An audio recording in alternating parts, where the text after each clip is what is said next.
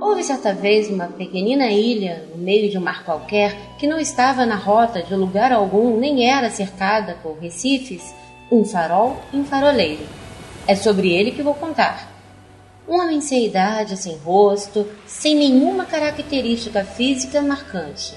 Porém, possuía uma alma especial, alegre e sempre desejosa de celebração com a vida. Por isso mantinha o farol constantemente aceso, emanando a forte luz que girava, se espalhando a rasgar a escuridão do céu, sinalizando aquele pedacinho de mundo onde a harmonia imperava. Assim sendo, todos que ao acaso por ali passavam paravam e compartilhavam história com o faroleiro, cuja existência e receptividade passaram a ser divulgadas por tais errantes navegantes. Entre os marujos de todos os portos, aos poucos tornou-se ávido, quando possível, a visita à pequena ilha e ao faroleiro. Desse modo, todas as noites havia pelo menos um barco ancorado no cais. Até que numa noite que não houvera nenhuma visita, nem mesmo da lua ou das estrelas, o faroleiro sentiu uma leve compressão no peito e pôs-se a olhar o mar tão cheio de mistérios. E nesses mistérios os seus olhos se perderam. O peito lhe apertava mais e mais. Acabou por esquecer-se de acender as luzes, entregando-se completamente à escura solidão.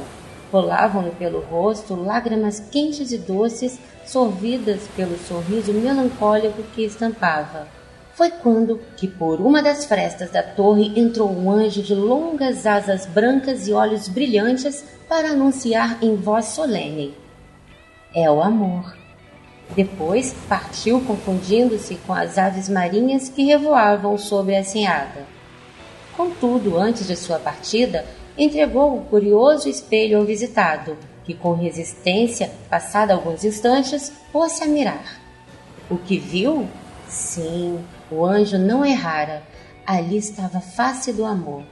Também o devaneio, o desejo, o prazer, a loucura de braços dados com a lucidez, a doçura, a ternura infestada de alegria, a dúvida, o entusiasmo, o vinho e o pão da vida.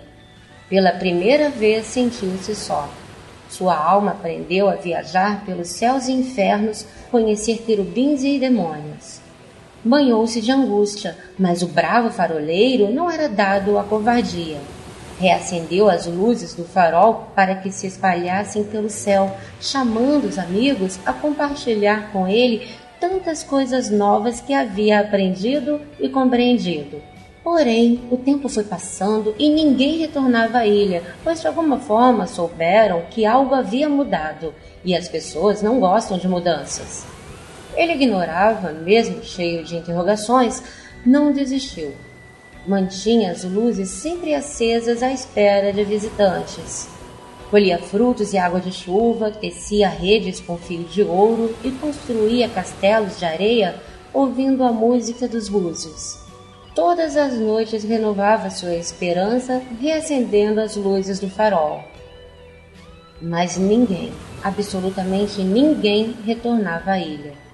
E agora, quando do alto da torre o faroleiro olhava o mar, seus olhos se embaçavam, sua boca conheceu um sabor amargo que impregnava a saliva, o peito não só lhe apertava, como parecia incendiar-se. Já não colhia água de chuva, só via a tempestade. Seus pés pisavam e quebravam os búzios sobre a areia enquanto andava, perdido a procurar e só ouvia o uivo dos ventos. Não fiava nem tecia, deixou de acreditar enfrentava em seu íntimo a tortura da angústia. Conheceu o ódio e, com sua tinta, desenhou lindos poemas, escolhendo as mais belas palavras. Colocou-os em garrafas e atirou-os ao mar, tão cheio de mistérios.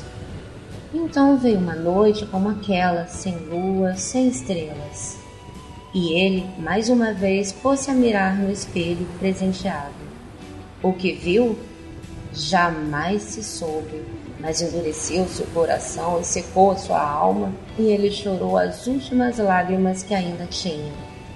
Naquela mesma noite, o anjo retornou à torre e anunciou: É o amor.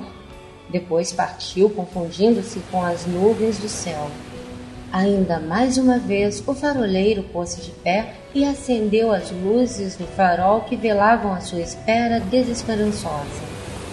Muito tempo se passou sem que as luzes se apagassem, sem que jamais se apagassem.